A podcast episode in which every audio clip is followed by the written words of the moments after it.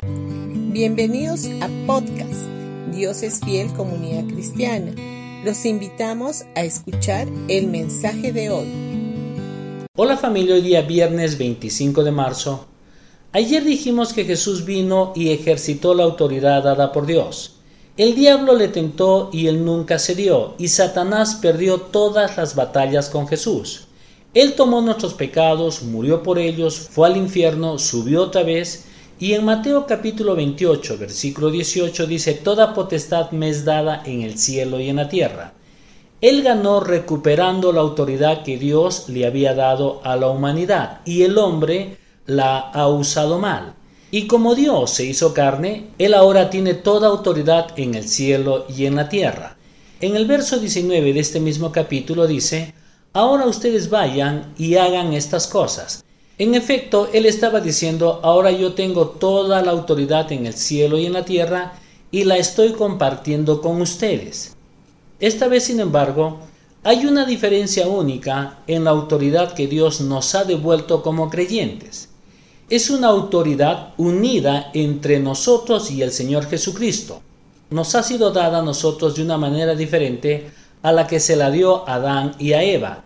Ellos podían delegar esa autoridad, permitiendo al diablo oprimirlos y básicamente quedarse desamparados. Pero hoy nuestra autoridad está compartida con el Señor Jesucristo. Es como tener una cuenta mancomunada que requiere ambas firmas para cobrar un cheque.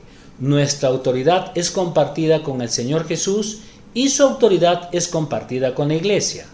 Aunque podamos fallar, Dios nunca va a ceder su autoridad sobre el diablo otra vez. Satanás es absolutamente impotente.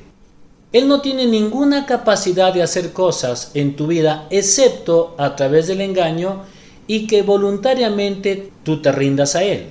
Tú puedes darle autoridad de tu vida, Tú podrías sufrir personalmente por eso, pero la autoridad dada por Dios a la humanidad nunca pasará otra vez a las manos del diablo. Ahora es compartida entre nosotros y el Señor Jesús, y Él se mantendrá fiel a pesar de cualquier cosa. Tú necesitas reconocer que ahora tú tienes la autoridad y el poder. Satanás está luchando contra ti a través de pensamientos. Esas son sus armas que viene contra nosotros.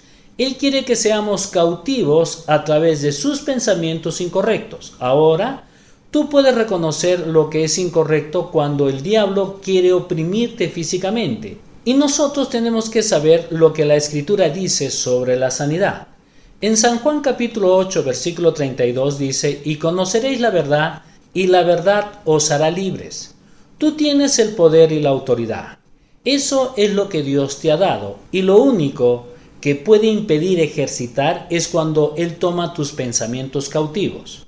Así que utiliza las armas espirituales que tenemos para renovar nuestra mente y darnos cuenta de lo que tenemos. Y utiliza la autoridad y el poder que nos ha sido dado. En Santiago capítulo 4 versículo 7 dice, Así que humíllense delante de Dios, resistan al diablo y él huirá de ustedes. Bendiciones con todos ustedes y que tengan un buen día.